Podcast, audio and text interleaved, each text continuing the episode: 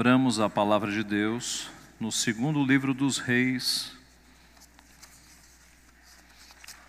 Segundo livro dos Reis, capítulo 14.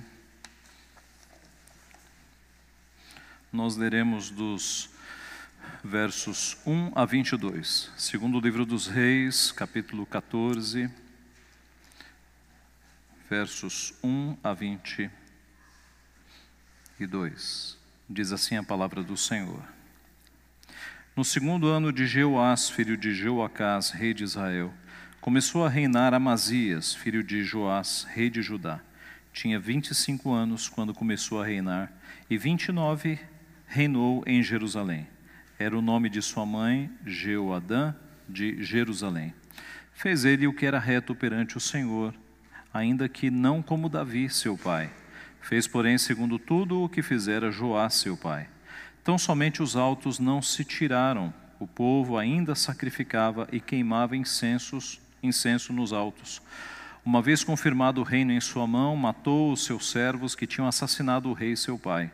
Porém, os filhos dos assassinos não matou, segundo está escrito no livro da lei de Moisés, no qual o Senhor deu ordem, dizendo: Os pais não serão mortos por causa dos filhos, nem os filhos por causa dos pais. Cada qual será morto pelo seu próprio pecado. Ele feriu dez mil edomitas no vale do. Tomou a cela e chamou o seu nome Jocteel até ao dia de hoje. Então Amazias enviou mensageiros a Joás, filho de Jeoacás, filho de Jeú, rei de Israel, dizendo: Vem, meçamos armas. Porém, Jeoás, rei de Israel, respondeu a Amazias, rei de Judá: O cardo que está no Líbano mandou dizer ao cedro que lá está: Dá tua filha por mulher a meu filho. Mas os animais do campo que estavam no Líbano passaram e pisaram o cardo. Na verdade, feriste os edomitas e o teu coração se ensoberbeceu. Gloria-te disso e fica em casa por que provocarias o mal para caíres tu e Judá contigo? Mas Amazias não quis atendê-lo. Subiu então Jeoás, rei de Israel, e Amazias, rei de Judá, e mediram armas em Bet-Semes, que está em Judá. Judá foi derrotado diante de Israel, e fugiu cada um para sua casa. Jeoás, rei de Israel, prendeu Amazias, rei de Judá, filho de Joás, filho de Acasias, em Bet-Semes, e veio a Jerusalém, cujo muro ele rompeu desde a porta de Efraim até a porta da esquina, quatrocentos côvados. Tomou todo o ouro e a prata e todos os utensílios que se acharam na casa do Senhor e nos tesouros da casa do rei, como também reféns, e voltou para Samaria. Ora, os mais atos de Jeoás, o que fez, o seu poder e como pelejou contra Amazias, rei de Judá, porventura não estão escritos no livro da história dos reis de Israel? Descansou Jeoás com seus pais e foi sepultado em Samaria, junto aos reis de Israel. E Jeroboão, seu filho, reinou em seu lugar. Amazias, filho de Joás, rei de Judá, viveu quinze anos depois da morte de Jeoás, filho de Jeoacás, rei de Israel. Ora, os mais atos de Amazias, porventura, não estão escritos no livro da história dos reis de Judá? Conspiraram contra ele em Jerusalém, e ele fugiu para Laquis Porém, enviaram após ele homens até Laquis e o mataram ali. Trouxeram-no sobre cavalos e o sepultaram em Jerusalém, junto a seus pais na cidade de Davi. Todo o povo de Judá tomou a Uzias, que era de 16 anos, e o constituiu rei em lugar de Amazias, seu pai. Ele edificou a Elate e a restituiu a Judá, depois que o rei descansou com seus pais. Pai Santo, Deus bendito, nós te somos gratos por tua palavra que nos traz o registro preciso dos teus poderosos feitos na história do teu povo. Nós te agradecemos porque estes registros fidedignos da história do teu povo, pelo teu propósito, nos ensinam hoje, nos consolam, nos animam, nos exortam nos mostram, Pai, como nós devemos viver na tua presença. Pedimos então, pelo teu Santo Espírito, que o Senhor ilumine as nossas mentes, o nosso coração e aplique as tuas verdades à nossa vida, para que possamos viver da maneira como o Senhor quer que nós vivamos, Pai. Alimenta-nos, portanto, nesta noite, fala ao nosso coração É o que nós pedimos humildemente e em nome de Jesus. Amém. Meus irmãos, a Bíblia nos ensina que nós devemos perseverar nos caminhos do Senhor a vida inteira, não apenas uma fase da vida. A Bíblia nos ensina que nós devemos, no processo de santificação, buscar ao Senhor a cada dia para melhorar cada vez mais, fazendo com que o nosso conhecimento das coisas do Senhor progrida na medida em que nós avançamos em idade. Deus quer que nós observemos a cada dia os pecados da nossa vida e nos despojemos destes pecados, de modo que a nossa vida cristã seja um crescente, de modo que hoje você seja mais consagrado e mais santo ao Senhor do que você foi há dois, três anos atrás. Nós não podemos estacionar na vida cristã, nós devemos cada vez mais querer conhecer ao Senhor e buscar a transformação da nossa vida, de modo que nós sejamos mais consagrados. Isso é o que se espera do povo de Deus. Mas não foi isso que aconteceu com o rei Amazias. A história de hoje nos mostra a trajetória de um rei que começou relativamente bem, mas que do meio da sua vida para o fim se envolveu em pecados terríveis e foi castigado pelo Senhor por conta destes pecados. Esse texto, então, nos traz como uma de suas lições o ensino que nós devemos ser fiéis a Deus no começo da nossa vida, durante a nossa vida e até o final da nossa vida. Devemos ser fiéis até a morte, para que nós recebamos a coroa da justiça. Podemos então dividir este texto e essa história do rei Amazias em três partes: o início do seu reinado, o meio do seu reinado, ou tirando o início e o final, o seu reinado em si, e os seus últimos dias, o final do seu reinado. E assim podemos começar dizendo que nós devemos ser fiéis a Deus no início da nossa caminhada.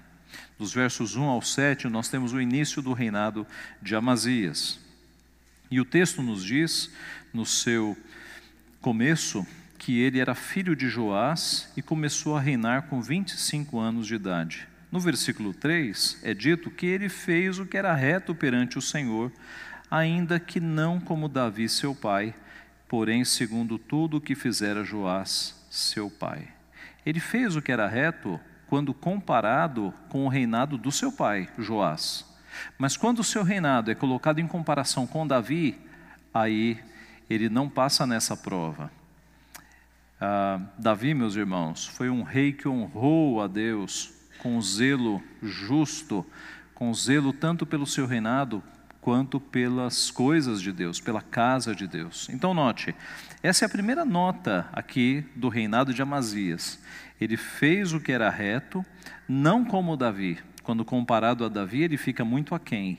Mas ele pode ser comparado com Joás, seu pai, que teve acertos, mas que teve muitos erros também no seu reinado. E aqui nós temos o verso 4 dizendo que tão somente os altos não se tiraram, o povo ainda sacrificava e queimava incenso nos altos. Esses altos eram regiões nas montanhas em que o povo queimava incenso e fazia sacrifícios a outros deuses, geralmente deuses de fertilidade, ou se você preferir, deuses de prosperidade. Esses deuses imaginários que os povos fizeram, geralmente eram atalhos para fertilidade, para prosperidade. Era a ideia de, de que esses deuses, se recebessem sacrifícios, eles mandariam chuvas mais rápido do que o Deus verdadeiro. E alguns desses deuses imaginários envolviam inclusive imoralidade, para que a fertilidade ela fosse tanto na questão física quanto na questão eh, da agricultura, né, na questão das terras. O fato então é que Amazias não cortou essa idolatria, os altos não foram tirados. Ah, e aqui então está uma das causas dele não poder ser comparado com Davi porque na época de Davi não havia este tipo de idolatria. Dos versículos 5 ao 6, nós vemos que, uma vez confirmado o reino em sua mão, ele matou os seus servos que tinham assassinado o rei, seu pai. E até aqui, ele está sendo fiel ao Senhor, porque aquela conspiração de assassinos que matou seu pai tinha que ser punida mesmo, porque a palavra de Deus mostra que naquele período morte se punia com morte, e ele fez o que era correto. No verso 6, porém os filhos dos assassinos não matou, segundo está escrito no livro da lei de Moisés, no qual o Senhor deu ordem dizendo: os pais não serão mortos por causa dos filhos, nem os filhos por causa dos pais. Cada qual será morto pelo seu próprio pecado. Mais um ponto positivo para Amazias. Ele puniu os culpados pela morte do seu pai, mas ele segurou a mão, ele não foi além do que a lei dizia, ele não matou os filhos dos assassinos. E isso é um ponto para ser destacado, porque muitos reis anteriores a Amazias, quando eles assumiam o reinado, eles matavam os assassinos, matavam os filhos e os amigos dos assassinos. E nós vimos isso em outros sermões. Alguns reis, quando assumiam o trono, faziam um completo extermínio de todos aqueles que tivessem apoiado o rei anterior. Amazias não fez isso. Ele segurou a sua raiva, ele foi fiel à palavra de Deus e não buscou a vingança sobre os filhos dos seus assassinos. E talvez por conta desta obediência, foi que Deus o abençoou na batalha contra os Edomitas, que é o próximo versículo, verso, verso 7. Ele feriu dez mil edomitas no Vale do Sal e tomou a cela na guerra e chamou o seu nome Jocteel até o dia de hoje. Irmãos, Edom havia se revoltado contra Judá no tempo de Jorão. Isso está lá em 2 Reis, segundo livro dos Reis, capítulo 8, verso 22. E agora Amazias faz guerra contra eles para trazê-los de volta à lealdade a Judá ele mata 10 mil homens nesta batalha e toma a principal cidade daquela região, a pedregosa chamada Selá, que significa uma rocha. E ele dá a esta cidade um novo nome, Joquiteel. O livro das crônicas nos dá mais detalhes deste evento. Antes de atacar Edom, Amazias contratou 100 mil mercenários da tribo de Efraim em Israel. Veja que fato estranho. Antes de ir para a batalha, ele contratou um exército de mercenários, mercenários efraimitas, 100 mil mercenários. Isso está, isso, isso está em 2 Crônicas 25, 6. Mas lá em Crônicas é dito que um profeta, um homem de Deus, foi até Amazias dizendo: Amazias, não faça isso, isso não é necessário. Você não precisa desses desses mercenários. Deus vai te dar a vitória nesta batalha sem esses mercenários. E mais um ponto positivo: Amazias ouve a voz do profeta e dispensa esses mercenários, e eles vão embora. Na verdade, eles entram numa cidade e matam muitas pessoas, mas Amazias fez a sua parte. Então, note que o início do reinado de Amazias é um início relativamente fiel ao Senhor ele, quando confrontado pelo profeta, ele volta atrás. Naquele momento em que ele assume o trono, ele não vinga os filhos dos seus inimigos, embora haja manchas. Ele, ele, é, ele não faz nada contra a idolatria que havia ali em Judá. Nós temos neste primeiro ponto pelo menos três aplicações. Primeira, Amazias fica relativamente bem quando comparado com o seu pai mas não com Davi. E a aplicação para a nossa vida é a seguinte: compare a tua vida cristã não com as pessoas que estão ao teu lado, porque talvez você esteja muito bem, comparado a pessoas que não estejam tão firmes. Use como padrão de comparação para a tua vida cristã o teu mestre, use Jesus Cristo. A Bíblia diz que nós devemos atingir a estatura do varão perfeito. Quando nós nos comparamos com aqueles que estão ao nosso redor, nós podemos até estar muito bem na vida cristã, mas o nosso alvo de comparação é maior, meus irmãos. Nós somos discípulos de Cristo, nós devemos nos parecer com Jesus Cristo na nossa forma de falar, na nossa forma de tratar as pessoas, na nossa forma de responder quando somos insultados. Jesus Cristo nos ensinou a dar a outra face, a andar a outra milha. Então, note, quando comparados àqueles que estão ao nosso redor, talvez até estejamos bem, mas o nosso nível de comparação é lá em cima, é com Jesus Cristo. Nós devemos imitá-lo, nós devemos nos parecer com o nosso Senhor. Uma segunda aplicação não se deixou levar pela raiva, ele não foi vingativo. Quando as pessoas te fizerem mal, não busque vingança, entregue nas mãos de Deus, não busque vingança. Eu conheci um pastor que sofreu uma grande injustiça numa igreja, uma grande injustiça. E era um pastor fiel. E, e ele até poderia mover processos contra aquelas pessoas, mas ele entregou na mão de Deus. Ele acabou saindo da igreja e entregou literalmente nas mãos de Deus: Senhor, o Senhor é justo. E não fez nada. E depois nós tivemos notícias de tantas coisas que aconteceram naquela igreja, Deus pesando a mão sobre aquela igreja. E eu não me refiro aqui, meus irmãos, a, a, ao chamado nas igrejas pentecostais de não toque no ungido do Senhor, nada disso, nada disso. A ideia é que há momentos na tua vida em que você não vai se vingar, você vai entregar na mão de Deus, Senhor, o Senhor é justo, o Senhor está vendo todas as coisas, e você vai sossegar o teu coração, você não vai dar vazão à ira, porque a ira e a vingança pertencem ao Senhor.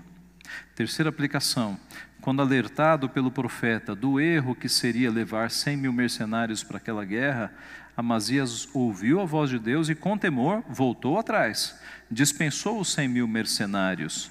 E é exatamente assim que nós devemos fazer. Quando nós estamos na iminência de cometer algum pecado, alguma injustiça contra o Senhor, e a palavra de Deus, ou a palavra de Deus na nossa consciência diz: Isso está errado, não faça isso. Ou de forma mais clara, você lê a Bíblia e você percebe que aquilo é um erro. Nós devemos voltar atrás, meus irmãos entre obedecer os nossos impulsos ou obedecer a palavra de Deus, nós devemos obedecer a palavra de Deus. Então, em primeiro lugar, nós devemos ser fiéis no início da nossa caminhada. Em segundo lugar, nós devemos ser fiéis durante a nossa caminhada, dos versos 8 a 14 agora. No versículo 8, nós vemos que Amazias enviou mensageiros a Jeoás, filho de Jeoacás, filho de Jeú, rei de Israel, dizendo: Vem, meçamos armas. Os irmãos conhecem o contexto. Nós temos o reino do norte, chamado Israel, e nós temos o reino do sul, chamado Judá. A nossa história está no reino do sul.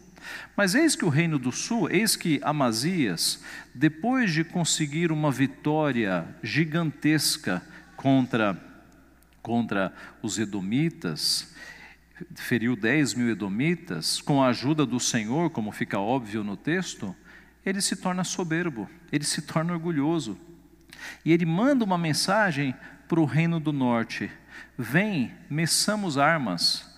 Ele está dizendo aqui o seguinte: Vamos medir forças? Vamos ver quem é mais forte? Se é o reino do norte ou o reino do sul? Vamos ver quem é mais forte? Veja a soberba do rei Amazias. Ele ficou soberbo, ele ficou orgulhoso. No verso 9, então, Jeoás vai usar uma parábola, uma história, para dar uma lição naquele soberbo Amazias. Diz o verso 9: Porém, Jeoás, rei de Israel, respondeu a Amazias, rei de Judá: o cardo que está no Líbano mandou dizer ao cedro que lá está: Dá tua filha por mulher a meu filho. Mas os animais do campo que estavam no Líbano passaram e pisaram o cardo. É, imagine aqui a história, a parábola que ele contou. Cardo é um espinheiro. Um espinheiro geralmente é baixo. E cedro é uma árvore gigantesca. E na história de Jeoás, ele está dizendo assim: o cardo mandou dizer ao cedro: me dá a tua filha por esposa. O cardo, sendo um espinheiro, ele estava muito audacioso, querendo que a filha do cedro fosse a esposa de um espinheiro. E o cedro, e, e na história, na parábola, na verdade, você vê que nem precisou o cedro dar uma lição no espinheiro, porque os próprios animais do campo passaram por cima do cardo do espinheiro e o esmagaram. Então, o rei de Israel está dizendo assim: é, rei de Judá, Amazias, você é como se fosse um espinheiro, e nós aqui estamos muito acima disso. Então, fica onde você está, que é melhor. Na verdade, ele diz exatamente isso. Veja o verso 10. Na verdade, feriste os edomitas e o teu coração se ensoberbeceu. Gloria-te disso e fique em casa. Por que provocarias o mal para caíres tu e Judá contigo? O, o rei de Israel foi muito sábio. Ora, Amazias, você está ensoberbecido, fica em casa que é melhor. Por que, que você se colocaria numa posição de ser castigado, você e o teu povo? Fica em casa, o conselho foi sábio, foi sábio. Fique no teu reino, senão vai cair você e a tua tribo. Mas um coração soberbo, meus irmãos, geralmente não atende conselhos, e foi assim com Amazias. Ele não ouviu o conselho do rei de Israel ele subiu à guerra e foi derrotado. Veja o verso 11. Mas Amazias não quis atendê-lo. Subiu então Jeoás, rei de Judá, e Amazias, rei de Judá. Mediram armas em Bet-Semes, que está em Judá.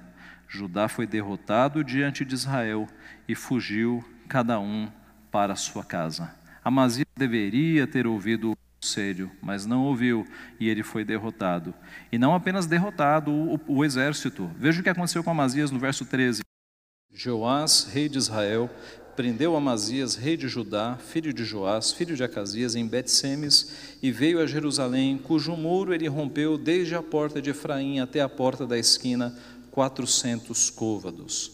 Então o rei de Israel capturou Amazias, marchou com seu exército até Jerusalém e destruiu ali 180 metros do muro da cidade. Um grande prejuízo porque as cidades eram muradas e gastava-se muito material para murar uma cidade do ponto de vista de proteção da cidade. Não eram os muros que nós fazemos para as nossas casas, eram muros pesados, muros para impedir exércitos.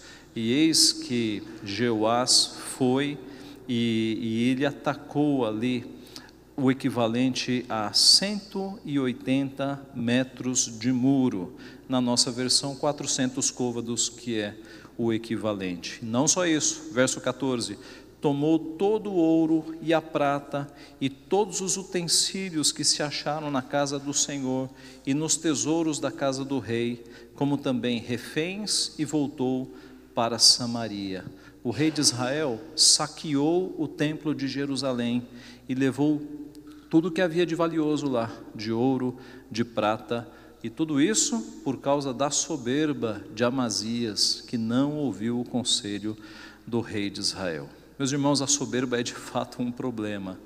A palavra de Deus nos diz: a soberba precede a ruína e a altivez do espírito a queda. Provérbios 16, 18. Quando a pessoa fica soberba, geralmente ela está a um passo da queda. Isso tem acontecido com muitos pastores, se você reparar. Pastores que se tornam tão soberbos que caem. Mas não acontece só com pastores, acontece com todas as pessoas. Então, muito cuidado com a soberba. Amazias, além de envolver-se, além de se tornar soberbo, arrogante, orgulhoso, ele se envolveu também com idolatria. Abra sua Bíblia no texto paralelo, que é segundo Crônicas, segundo livro das Crônicas 25. Segundo livro das Crônicas 25, porque o cronista faz um, um registro que não está no livro dos reis. Segundo Crônicas 25, e veja do verso 14 ao 16. Segundo Crônicas 25, do 14 ao 16. Vindo Amazias da matança dos Edomitas, trouxe consigo os deuses dos filhos de Seir, tomou-os por seus deuses, adorou-os e lhes queimou incenso. Então a ira do Senhor se acendeu contra Amazias e mandou-lhe um profeta que lhe disse: Por que buscaste deuses que, o seu, que a seu povo não livraram das tuas mãos? Enquanto lhe falava o profeta, disse-lhe o rei: Acaso te pusemos por conselheiro do rei?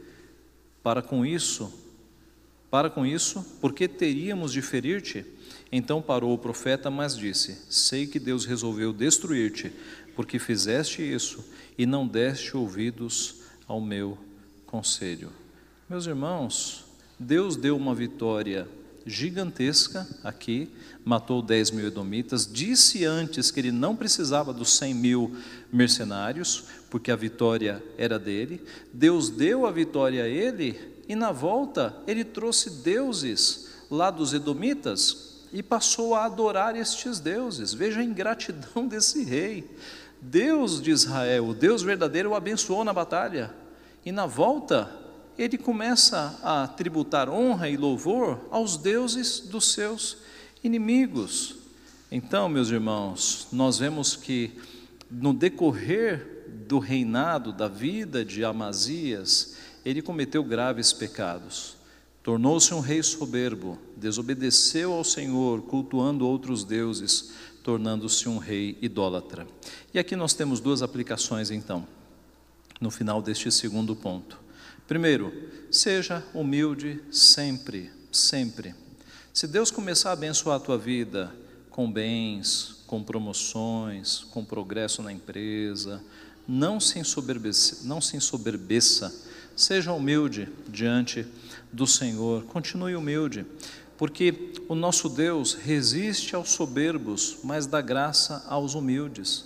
O nosso Deus abate pessoas soberbas, mas exalta pessoas humildes. Então, o nosso caminho, meus irmãos, tem que ser sempre de humildade. Nós nunca podemos olhar para os outros como se fôssemos maiores do que eles, com o nariz empinado, com algum tipo de soberba. Nós, tudo que nós temos vem do Senhor. Nós só temos alguma coisa nessa vida porque Deus nos deu, não foi a força do nosso braço, não foi o nosso esforço, tudo que nós temos vem do Senhor. Então, que outro caminho senão a humildade?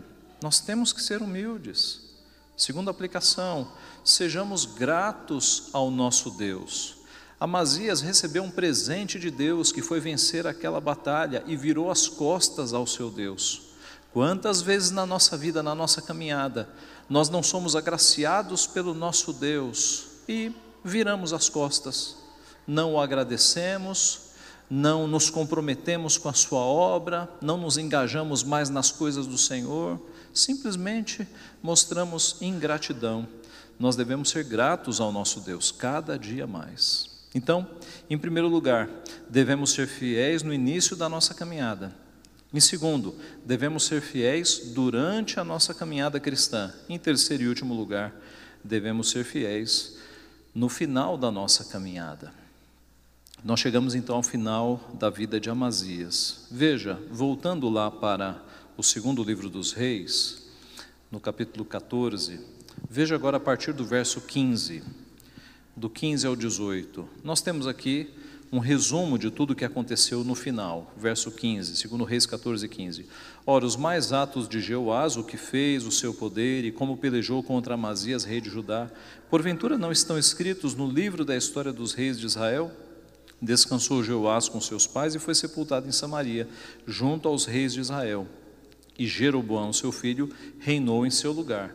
Amazias, filho de Joás, rei de Judá, viveu 15 anos depois da morte de Jeoás, filho de Jeoacás, rei de Israel. Ora, os mais atos de Amazias, porventura, não estão escritos no livro da história dos reis de Judá. É, Lembra-se do rei de Israel, aquele que deu um conselho sábio. Você tem aqui o registro da sua morte. Você percebeu como ele morreu? Verso 16. Descansou Jeoás com seus pais. Veja que palavras para indicar uma morte serena. Descansou, descansou. Mas como foi a morte de Amazias? Como foi a morte de Amazias? Veja o verso 19. Conspiraram contra ele em Jerusalém, e ele fugiu para Laques, o Laquis.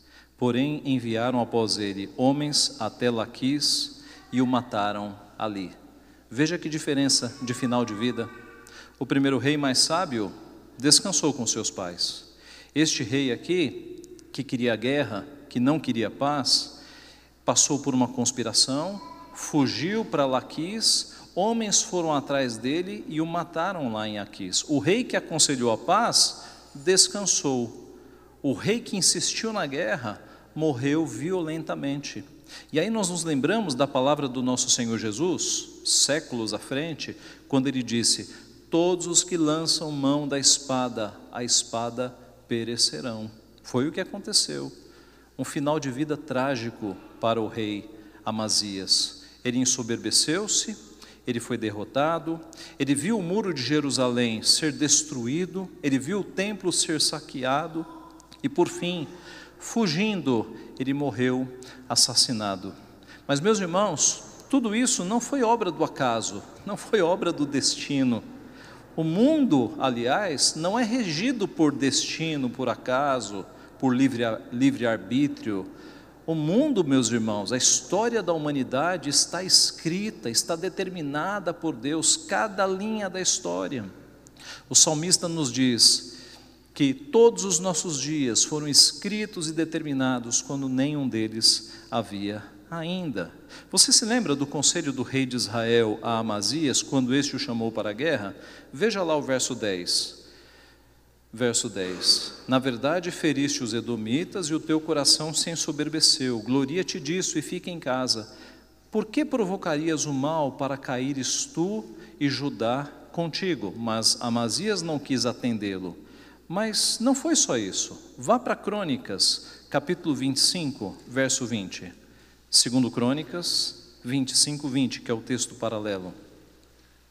Segundo Crônicas 25, 20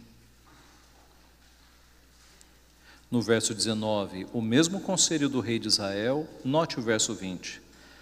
Mas Amazias não quis atendê-lo, porque isto vinha de Deus para entregá-los nas mãos dos seus inimigos, porquanto buscaram os deuses dos edomitas. Perceberam? Que era a mão de Deus endurecendo o coração de Amazias, para que Amazias, com o coração endurecido, fosse a batalha para ser punido pelo Senhor. Meus irmãos, quem pode impedir a mão do nosso Deus? O nosso Deus é aquele que move o coração dos reis para que os reis façam a sua vontade. Da mesma forma que ele endureceu o coração aqui de Amazias, ele endureceu o coração do Faraó no Egito. Ah, o plano de Deus para a retirada do seu povo do Egito era, em primeiro lugar, não livrar o seu povo, mas desbaratar toda aquela idolatria do Egito. E cada uma das pragas que aconteceu ali tinha um deus imaginário, né, mas um deus egípcio, do panteão egípcio, correspondente. Quando as águas do rio Nilo se transformaram em sangue, era um deus imaginário do rio Nilo que estava sendo derrotado. E todas as pragas. Por isso que Deus endureceu o coração de Faraó, para que Faraó não deixasse o povo ir, para que todos os pseudo-deuses imaginários ali fossem desbaratados, fossem destruídos, até chegar na última divindade do Egito, que era o próprio Faraó. Porque no sistema religioso do Egito, o faraó era um semideus. E qual foi a última praga? Foi a morte dos primogênitos. E quem morreu? Até o primogênito do faraó. Era Deus mostrando o seu poder, mostrando que aqueles deuses eram de fato imaginários. Meus irmãos, é um Deus que endurece corações para a ira, por causa da sua ira e para a perdição. Em Romanos capítulo 1, nós temos um verbo utilizado ali que em português é endureceu. Por causa disso, Deus os, perdão, é entregou. Por causa disso, Deus os entregou. Três vezes aparece este, este verbo. Por causa disso, Deus os entregou. A ideia do texto é que, por causa da pecaminosidade, pelo fato do homem ter trocado a adoração ao Criador e passado a adorar a criatura, Deus os entregou. É um verbo ali, é uma expressão técnica judicial, é, quando, como, é como quando um juiz entrega alguém para a execução. Deus os entregou aos seus prazeres carnais, às suas concupiscências. Assim, meus irmãos, esse texto é de fato surpreendente quando nós vemos que foi o próprio Deus que endureceu o coração de Amazias por conta dos pecados de Amazias. Ele precisava de fato ser punido pelo Senhor. Isto vinha de Deus. Assim, meus irmãos, nós concluímos dizendo e retornando ao início, mostrando que o nosso Deus, ele nos ensina que nós devemos perseverar na nossa vida cristã. Nós devemos nos esforçar para cada dia nos consagrarmos mais ao Senhor, conhecermos mais ao Senhor. Nós não podemos ficar estacionados na vida cristã, nós devemos a cada dia buscá-lo cada vez mais e devemos nos manter fiéis até a morte, como fez o apóstolo Paulo, que encerrou a sua carreira, guardou a fé, dedicando-se ao Senhor. Nós devemos ser fiéis no início, durante e no final da nossa caminhada. Quando nós olhamos para tudo isso e para esses reis, meus irmãos, que na sua maioria foram infiéis ao Senhor, nós nos lembramos de Davi, mas nós nos lembramos de um rei que foi mais excelente que Davi e que tem sido, que é o rei Jesus. O nosso Senhor Jesus é o rei perfeito. Aliás, Davi, ele prefigurava, ele era um tipo do rei perfeito, o rei Jesus Cristo. Nosso Senhor Jesus Cristo foi fiel durante toda a sua vida, desde a sua infância, desde o seu ministério desde, e até a sua morte de cruz. Ele é o nosso padrão. Nosso Senhor Jesus Cristo não foi vingativo. Na cruz, aliás, ele olhou para os seus algozes e orou ao Senhor, dizendo: Pai, perdoa-lhes, porque não sabem o que fazem. O nosso Senhor Jesus obedeceu a todos os mandamentos do Pai integralmente. E o nosso Senhor Jesus é exemplo de humildade para nós, porque ele esvaziou-se, ele deixou a sua glória e ele assumiu forma de servo.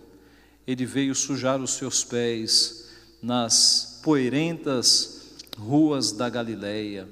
Meus irmãos, nosso Senhor Jesus é exemplo de humildade. E a cena para mim, mais humilde do ministério de Jesus. A sua encarnação foi exemplo de humildade, mas eu, eu fico sempre impressionado quando eu penso que o nosso Senhor Jesus, ele cingiu os seus lombos e ele foi lavar os pés dos discípulos, inclusive de Judas, que o trairia, inclusive de Judas.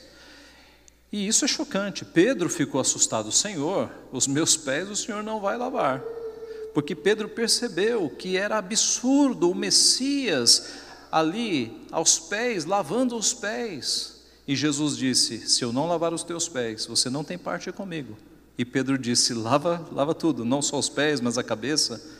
Mas era de fato, meus irmãos, impressionante nós percebermos a humildade do nosso Redentor, que nos ensina a sermos humildes, a não sermos soberbos. Porque se o nosso redentor lavou até os pés daquele que o trairia, quem somos nós, meus irmãos, para nos acharmos alguma coisa? Devemos ser humildes também. Ele é o nosso mestre, ele é o nosso Senhor. Nós devemos ser fiéis e cada vez mais fiéis ao nosso Senhor. Meus irmãos, que beleza é quando nós vemos pessoas em idade mais avançada, chegando aos seus 80, 90 anos, firmes nos caminhos do Senhor.